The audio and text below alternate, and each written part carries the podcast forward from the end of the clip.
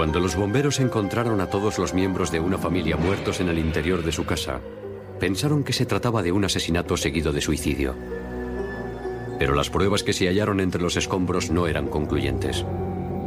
¿Podrían un informe balístico, una tarjeta de fichar y unas cintas secretas revelar el misterio?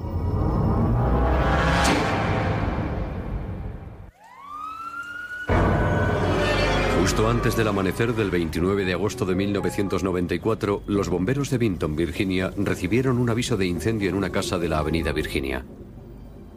Cuando extinguieron el fuego, los bomberos encontraron los cuerpos sin vida de los cuatro miembros de la familia Hodges. Blaine Hodges, de 41 años, su mujer Teresa, de 37, y sus dos hijas, Winter, de 11 años, y Anna, de 3. Es bastante duro perder a un miembro de tu familia, pero si pierdes a cuatro, la impresión y el dolor son insufribles. Teresa Hodges estaba abajo en el sofá. Había sido estrangulada. Junto a ella había una lata de diésel vacía.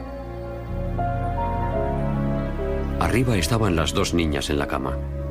Ambas habían muerto a tiros. Blaine Hodges había muerto de una herida de bala en el dormitorio principal. Junto a él apareció en el suelo una pistola del calibre 22. Parecía que Blaine Hodges había matado a su mujer y a sus dos hijas y después había prendido fuego a la casa y se había suicidado. Blaine Hodges estaba pasando por una época difícil. Le habían despedido de su trabajo en la oficina de correos por un supuesto desfalco de 4.600 dólares. Había sido procesado por desfalco y estaba a punto de ingresar en prisión por un corto tiempo.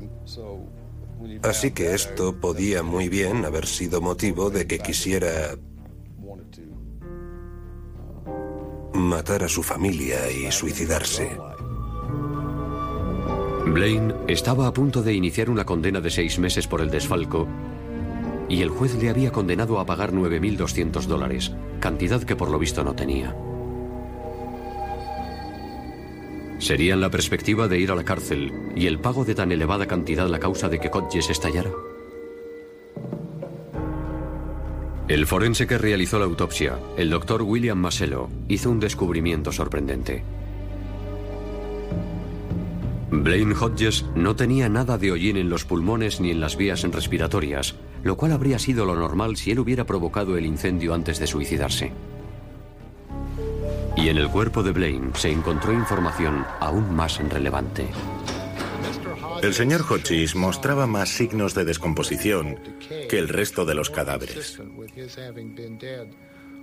Hecho que no se debía únicamente a que llevara muchas horas e incluso días muerto.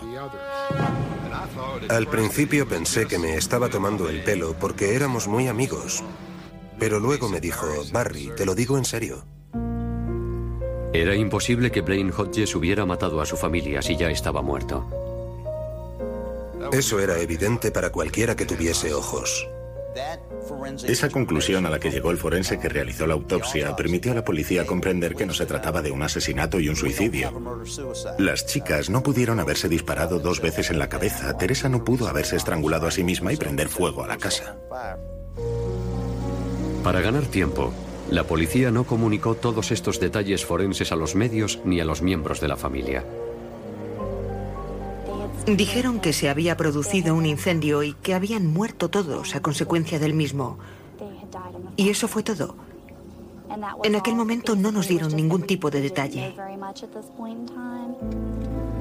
La policía confiaba en que ocultar los datos les daría tiempo para encontrar al verdadero asesino.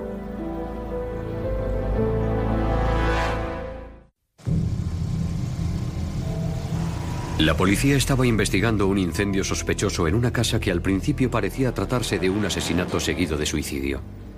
Las pruebas forenses revelaron que alguien de fuera había matado a los cuatro miembros de la familia Hodges antes de provocar el incendio.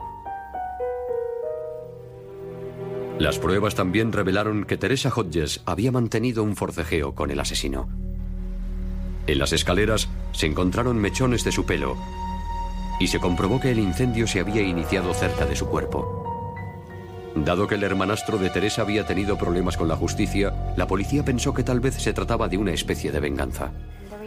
Llegaron a esa conclusión porque uno de los hijos del padre de un matrimonio anterior, que no se había criado con Teresa, estaba en la cárcel y había sido informador de la DEA. Y así fue como se estableció la relación con la droga. Y la policía tenía otra pista. Una anciana dijo que había visto una camioneta roja saliendo de la casa de Hodges poco antes del incendio. La policía entrevistó a todos los parientes de Hodges y también al hombre que pasaba más tiempo que nadie en casa de Hodges, el mejor amigo de Blaine y antiguo compañero de instituto, el entrenador Earl Bramblett. Todos los que fueron entrevistados por la policía dijeron que si querían saber lo que pasaba, lo que había pasado en casa de los Hodges, que buscaran a Earl Bramblett. Él era íntimo amigo de la familia y siempre estaba allí, siempre estaba haciendo cosas con Blaine. Bramblett contó a la policía que la víspera del día del incendio se había ido de pesca con los Hodges y que no tenía la menor idea de quién podía haber querido hacerles daño. Pero Bramblett dijo algo revelador sobre Blaine Hodges durante el interrogatorio. Le llamó hijo de puta y dijo que ese maldito hijo de puta tenía una familia maravillosa a la que había matado y luego se había suicidado. Los periódicos únicamente publicaron que la familia había muerto a causa del incendio y no hicieron mención del asesinato seguido de suicidio. Al decir eso despertó sospechas. Una investigación más a fondo reveló que Bramblett ya había tenido problemas con la justicia. En 1977 había sido sospechoso de la desaparición de dos chicas de Roanoke, cuyos cadáveres nunca llegaron a encontrarse. También había sido acusado de abusar sexualmente de una niña en 1984. La policía obtuvo una orden para registrar la casa de Bramblett, que no era más que la habitación de un motel cercano. En el interior, encontraron numerosas novelas de crímenes y libros de texto. Bramblett tenía un libro sobre ciencia forense, en el que se hablaba de las diferentes técnicas utilizadas por los forenses. La policía también encontró una revista de detectives en la que había un artículo sobre un asesinato cometido con una pistola sin cañón. Precisamente, el arma que se encontró junto al cadáver de Hodges tampoco tenía cañón. Bramblett tenía una camioneta pero era blanca, no roja como la que había sido vista saliendo de la casa de Hodges. Sin embargo, en el maletero de la camioneta aparecieron varios cartuchos del calibre 22. Entonces la policía fue a ver al jefe de Bramblett para comprobar si éste había ido a trabajar el día de los asesinatos. En la ficha de trabajo de Bramblett, alguien había tachado una de las entradas de aquel día. También encontraron unos pantalones vaqueros de Bramblett que estaban a remojo en un lavabo. ¿Podrían demostrar los forenses si alguno de estos datos tenía alguna relación con los asesinatos? Y si Bramblett estaba involucrado, ¿cuál sería su móvil?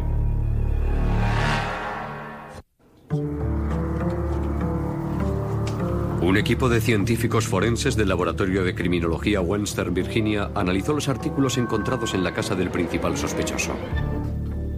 Utilizando un proceso conocido como método de absorción en carbón, el investigador de incendios, Tom Simpson, metió unas muestras de los vaqueros sucios de Bramblett en una lata y después la calentó. Los vapores quedaron atrapados en un tubo lleno de carbón, que después pasaron por el cromatógrafo de gas espectrómetro de masas, un aparato que puede analizar con precisión la composición química de una mancha.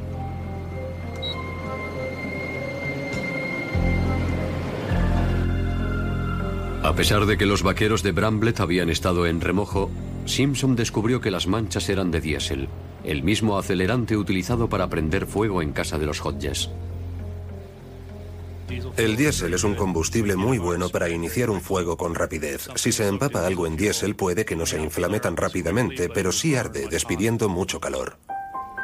La entrada tachada en la ficha de Bramblett suponía otro desafío.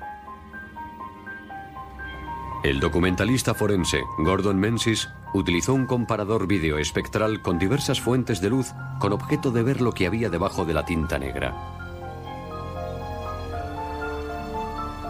Poco a poco, salió a la luz toda la información.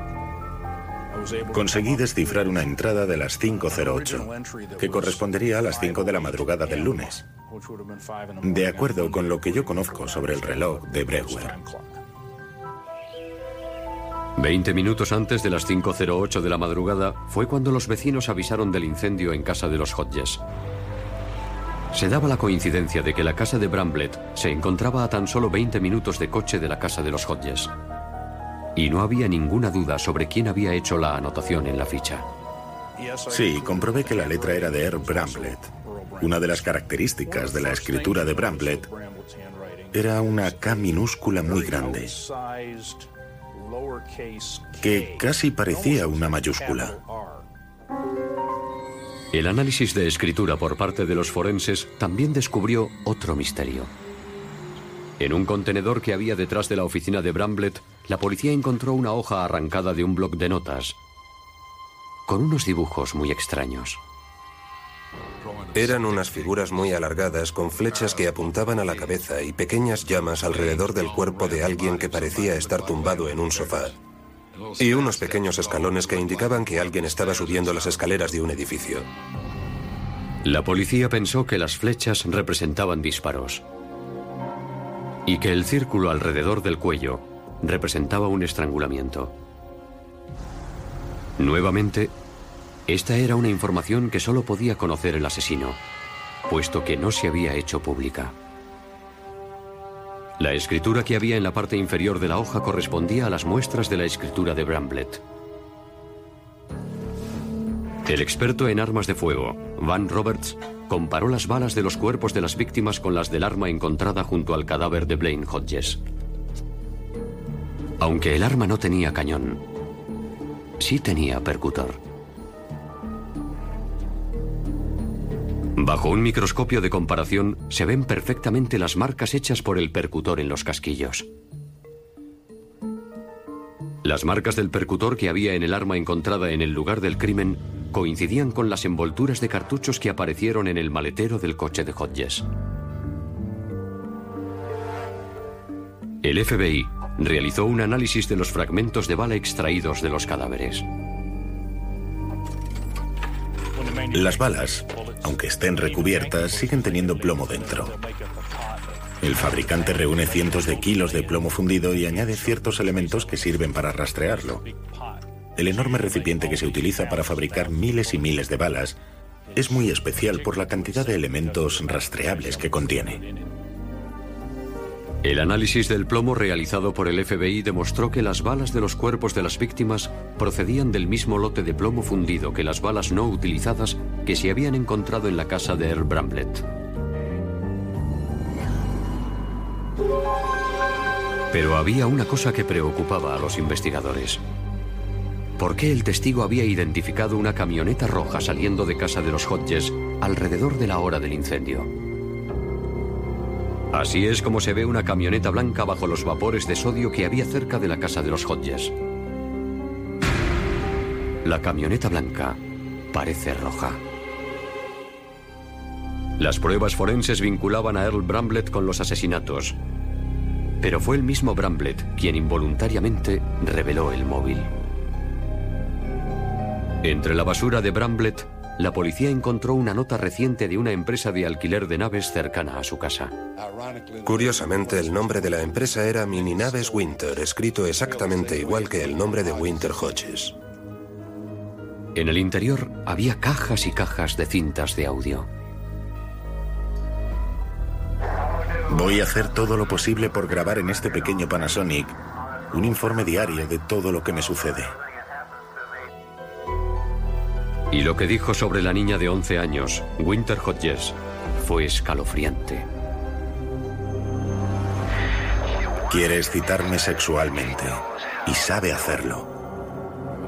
Perjudicó mucho al señor Bramblett que su móvil fuera la pequeña Winter. Las implicaciones de pedofilia que tenía con ella. Mejor no hablar de esa basura.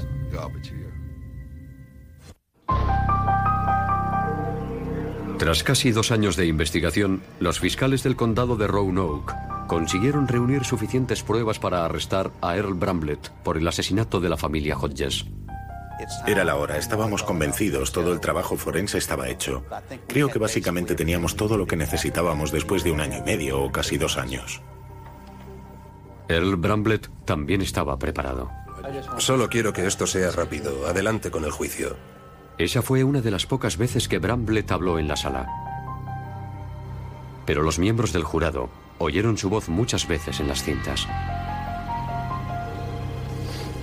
En determinado momento, Bramblett dijo que tenía miedo de la venganza de Blaine Hodges. Lo que Blaine pretende es conseguir la libertad utilizando a su hija como prueba contra mí. Según decían esas cintas, la familia estaba intentando utilizar a su hija mayor como cebo para inculparle y poder procesarle. Y así, dejar libre de culpa a Blaine Hodges. Leach afirma que Blaine Hodges nunca intentó reducir su condena por desfalco intentando inculpar a Bramblett. Leach mantiene que todo fue fruto de la imaginación de Bramblett. Francamente, su paranoia alimentó esa idea hasta tal punto que creo que supuso un factor muy importante a la hora de cometer el crimen. El día de los asesinatos, Earl Bramblett tenía el plan de irse de pesca con la familia Hodges. Probablemente buscó algún pretexto para hablar con Blaine a solas dentro de la casa.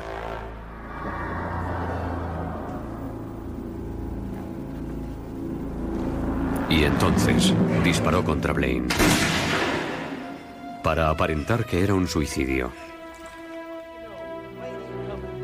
Después, Bramblett salió de la casa y les dijo a Teresa y a las niñas que Blaine había decidido quedarse en casa para hacer unas cosas pendientes. O sea que Bramblett se fue solo con ellas. Un guardabosques dijo que aquel día vio a Bramblett, a Teresa y a las dos niñas en el lago. Cuando regresaron a casa, Bramblett procuró que fuera Teresa o una de las niñas las que encontraran el cuerpo de Blaine, confirmando que se trataba de un suicidio y no de un asesinato. Pero algo salió mal. Teresa encontró el cuerpo de Blaine, pero pensó que había sido un asesinato y no un suicidio. Al bajar las escaleras, se inició un forcejeo y quedó un mechón de pelo de Teresa enganchado a la barandilla. Bramblett estranguló a Teresa causándole la muerte. Después fue al piso de arriba, cogió la pistola, se dirigió al cuarto de las niñas y las mató. Bramblett le quitó el cañón a la pistola antes de dejarla junto al cuerpo de Blaine para complicar la investigación de balística. Pero el hecho de que un hombre se suicidara con una pistola sin cañón despertó serias dudas. Más tarde, Bramblett regresó a casa de los Hodges con una lata de diésel. Vertió el combustible en la parte de abajo para provocar un incendio, pero la casa no ardió lo suficiente para impedir un análisis forense. Si Earl Bramblett hubiese sido tan buen incendiario como asesino, nunca habría sido procesado. Después, Bramblett volvió a su trabajo donde cometió varios errores. Firmó la ficha de entrada, bien por costumbre o por avaricia para cobrar más por llegar temprano. Eso le situó en los alrededores de la casa de Hodges a la hora en que fue declarado el incendio. Bramblett intentó limpiar las manchas de diésel de sus pantalones vaqueros poniéndolos a remojo. Pero el análisis forense los identificó con facilidad. Bramblett cometió la torpeza de revelar su implicación al dibujar las figuras de las víctimas en un papel y dejarlo en su mesa de trabajo. El análisis de la escritura de Bramblett coincidió con los rasgos de su dibujo. Además de las pruebas forenses, los fiscales disponían de las cintas de audio. He escuchado las cintas y me he quedado impresionado. Cuando se trata de la verdad, no hay que temer absolutamente nada. Siempre que oímos palabras que salen de la boca de un acusado y se refieren al asunto del crimen, este caso era la familia Hodges, es extremadamente importante. Creo que eso surtió efecto en el jurado. El jurado tardó alrededor de una hora en declarar culpable a Bramblett de asesinato en primer grado. La decisión fue unánime. Los doce miembros del jurado estaban convencidos, más allá de toda duda razonable, de la culpabilidad de Earl. Y estoy seguro de que al día de hoy se mantienen en su postura. De modo que las pruebas forenses fueron decisivas. Bramblett fue sentenciado a muerte. La ejecución tuvo lugar el 9 de abril de 2003 en la silla eléctrica de Virginia. He oído decir a algunas personas que si les asesinaran a ellos querrían tener a Barry Keys de fiscal, porque no cesa hasta resolver el caso, es como Colombo en la serie de televisión, es un sabueso muy tenaz. De no haber sido por la ciencia forense, no estaríamos aquí hoy hablando de la condena y la ejecución de Earl Bramblett por el asesinato de la familia Hodges. Es así de simple. Ciencia forense, ciencia forense. Por donde quiera que se mire, por cualquier camino que se siga, hay que recurrir a la ciencia forense. Desde luego, en este caso, todo se debió a ella. No hay duda.